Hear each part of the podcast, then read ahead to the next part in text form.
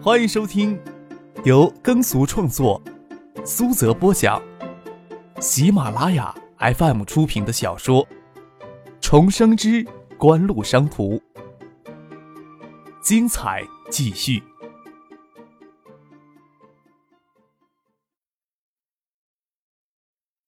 第一百八十二集。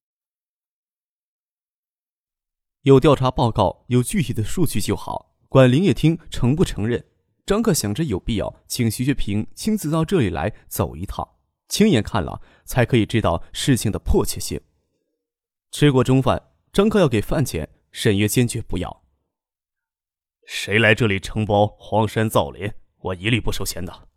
再说了，我也不指望开点钱儿活命呀。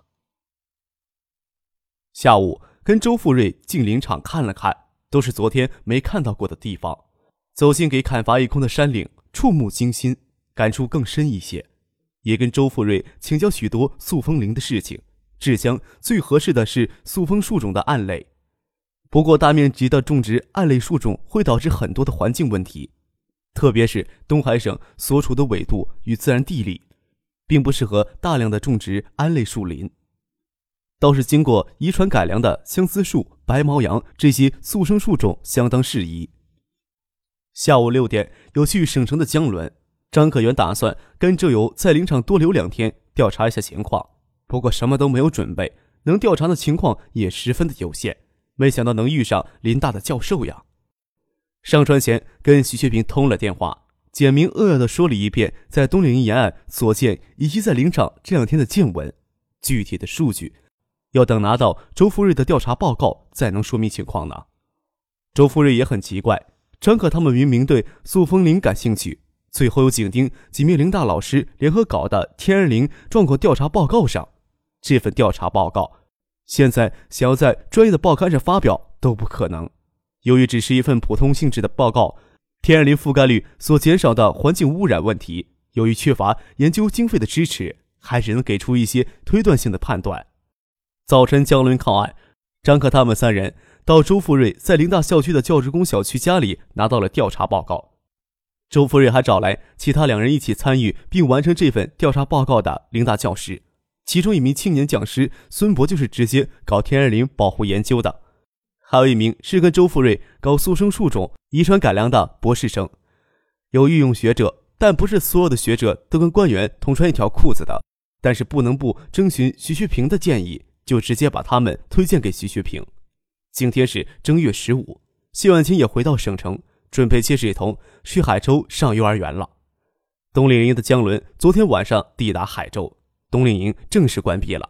省电视台与一些媒体新闻都给予一定量的报道，海州电视台还会制作专门的专题。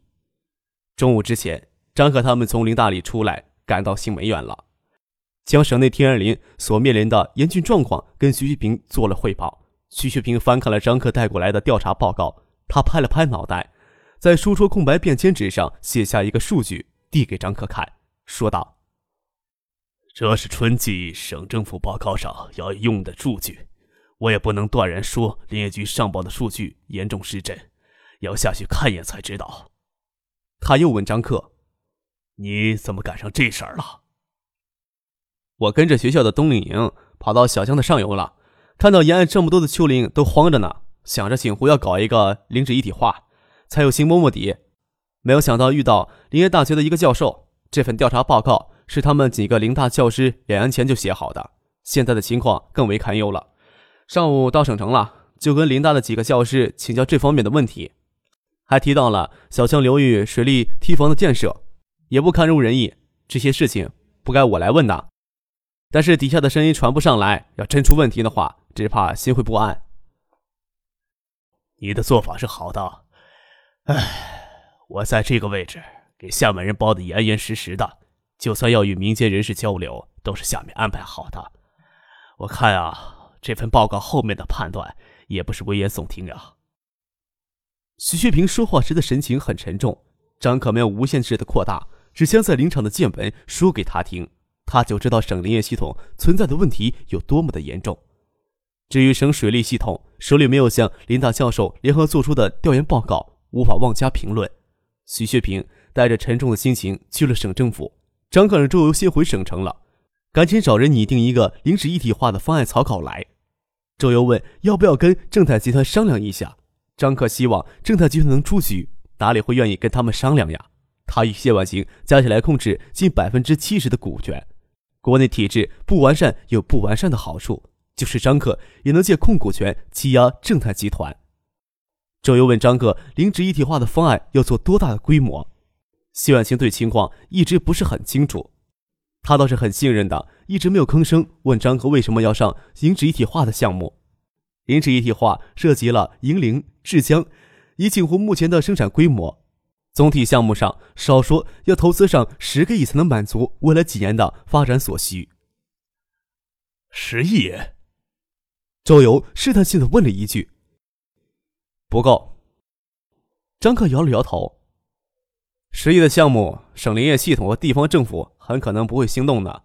我看只好要报五十亿，你就做个六十亿看看吧。周游嘴张在那里，都忘了合拢。六十亿也太夸张了吧！以锦湖眼前的规模，做出六十亿临时一体化的投资预算是有些夸张。不要说周游了，便是一直心理上信赖张克的谢婉晴都难以想象。我这么来有些乱搞。张克睁大眼睛，无辜的看着周游、婉晴，好像他们的诧异与他无关一样。你的商业天赋常常给人惊喜，周游坦然的说：“我仍然怀疑这时候上这么大规模的可行性呀。”就差没说他乱搞了。周游停下来，没有继续再说什么，等着张克给他一个解释。只要是一个勉强的解释。就算只是觉得很乱搞，他也会毫不犹豫去执行。毕竟张克一年来给大家带来太多惊喜了。张克侧头见谢婉清清亮的眼眸也正凝视着他，笑了笑，说道：“很任性的一项决定，我会拿爱达电子的股份，将你们在锦湖的股权都置换出来，就当是我一个人的任性好了。”谢婉晴温婉的一笑，没有坚持要解释，说道。你要坚持这么做，那我只能期待日后的惊喜了。张可摇了摇头，说道：“婉晴姐，海域在锦湖的股权要全部转给我，哪怕是暂时的转给我，这么大的项目会闹得全国沸沸扬扬的，可能很多事情都要徐伯伯直接出面了。”徐志明出车祸死后，在法律上，谢婉清与徐家已经不存在什么关系，但是在国内不外乎人情。锦湖窝在海州不引人注目，倒也罢了。一下子抛出六十亿的项目，只怕能将全国的经济媒体的目光都吸引过来，而且要徐学平直接出面支持，谢婉清就不适合再与锦湖有关系了。谈到这里，周游知道他不适合留下来，他站起来说：“那我先回海州准备了。”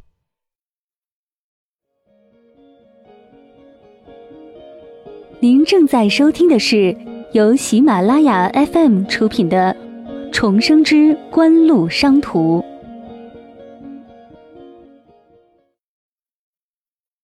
除了越秀、海域、正泰三家，其他人在锦湖的股份甚微。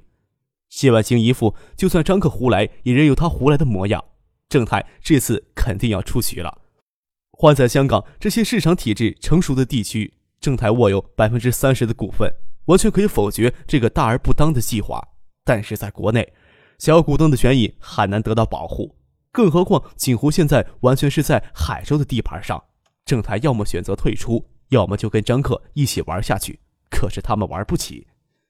张克对付俊说：“省里要是这两天就下去调查，我会陪着再去一趟。你跟周游回海州吧，跟着徐学平下去。”调查小江上游天然林覆盖的状况，身边带着保镖就有些不伦不类了。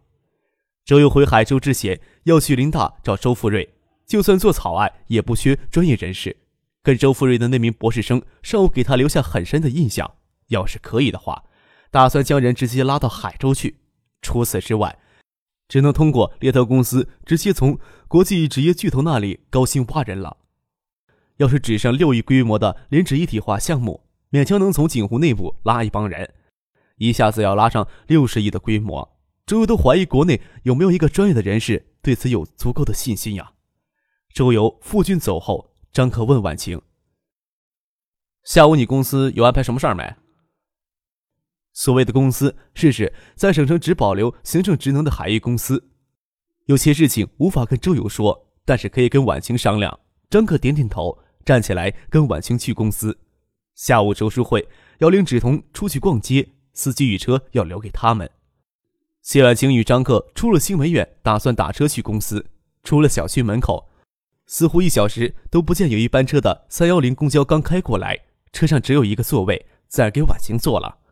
公交往前行驶了一段，婉晴臀部往前挪了挪，让出一角空位，对张克说：“你也坐吧，到公司蛮远的。”婉晴后面两个座位坐着一对母女，小女孩跑到她妈妈怀里，很有礼貌的对张克说：“叔叔，你坐我的位子吧。”张克说了声谢谢，头凑到婉晴的耳朵，低声的说：“小女孩蛮惹人厌的。”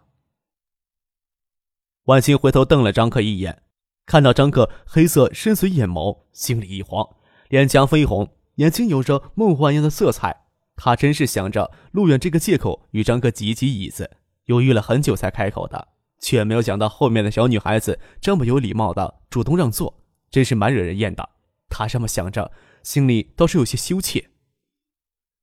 婉晴姐，你认为一个人要有多少财富才够呢？怎么这么问？婉晴疑惑的看着张可，由于在公交车上不让别人听到他们的谈话，脸就要凑到很近。虽然两人的关系在私下里自从那天雪夜后就变得很亲密，但是这么靠近，几乎能感觉到张克脸上的鼻息扑到自己的脸上，心里还是很有灼烧的感觉。要说多清高也没有，只要我跟芷彤有优渥的生活保障就可以了。再多的财富也不会有特别的意义。是啊，再多的财富也不会有特别的意义。张克轻笑着，看着婉晴金如玉的诱人耳轮，要没有旁人，真忍不住坏人想舔一口。刚三十出头的婉晴正值她风华正茂的时候。你要说什么？婉晴侧头看着张克，盯着他的耳根。轻声的娇嗔：“有什么好看的？”张克收回心神，皮厚无言的笑了笑，说道：“这之后墙上这样的项目，要用传统的精英思维去考虑，肯定是不合时宜的。只有多少风险，那也没有，会错过一些其他机会吧。比如说叶剑兵最近鼓动我往他那里投钱，我们要上这个项目的话，肯定顾不上他们那边了，一定会让他痛骂一顿的。给他痛骂一顿就是风险呀。”婉晴扑哧轻笑出来，艳若飞花。家电连锁业正处于扩张期，对资金极度渴求。但是这么有前景的产业，叶建兵自然不会随随便便拉其他人入伙。爱达电子从影碟机市场疯狂的掠夺利润，除了爱达电子，锦湖发展所需的资金还有多余。叶剑兵自然希望张可能将多余的资金投入圣心。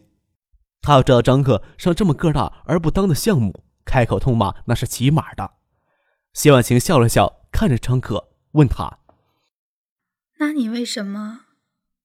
徐伯伯这次若是下去调查天然林的情况的话，婉晴姐也找一个借口跟我们一块去看看吧。如果不考虑财务的话，这时候上这个项目是绝对必然的。张可略有惆怅的说：“小江流域的生态环境已经脆弱到了年大涝的地步了。”十年一遇的洪水就会给下游带来五十年甚至一百年一遇的破坏力了。但是小江流域的堤防只有在五十年代有过两次大修。有些事情就算是站在九六年也能预测到结果。林大几名教师的调查报告由于缺乏必要性的经费而没有进行系统性的研究，但是也推断出，任由少江上游的生态系统继续崩坏下去，极可能带来灾难性的后果。然后，这种声音泯灭在官僚体系盘根错杂的利益纠葛当中去。嗯，婉晴看着张可，见他眼睛里藏着异样的光彩。仅靠行政手段，想要在几年内改善小江上游的生态环境，根本不可能。但是，我们每年有百分之十的机遇遭遇一次十年一遇的洪水，我们总不能祈祷这几年不要出大事儿吧？行政的手段既然效率缓慢，那就得用特殊的手段了。六十亿的投资项目吗？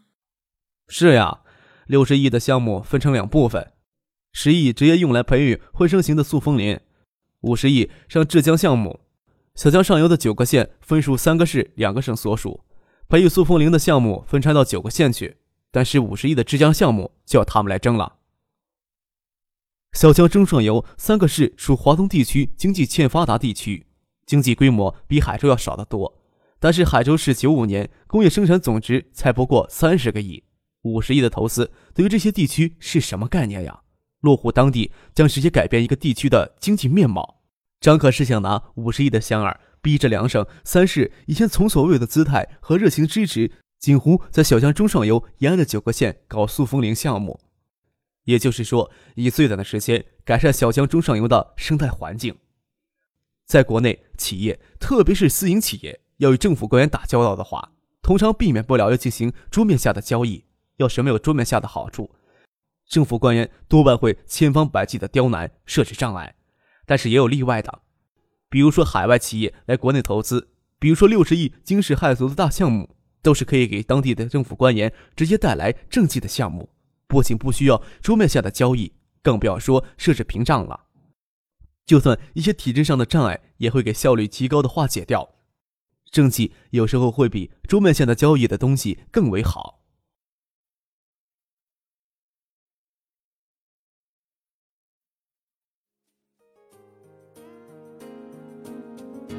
听众朋友，本集播讲完毕，感谢您的收听。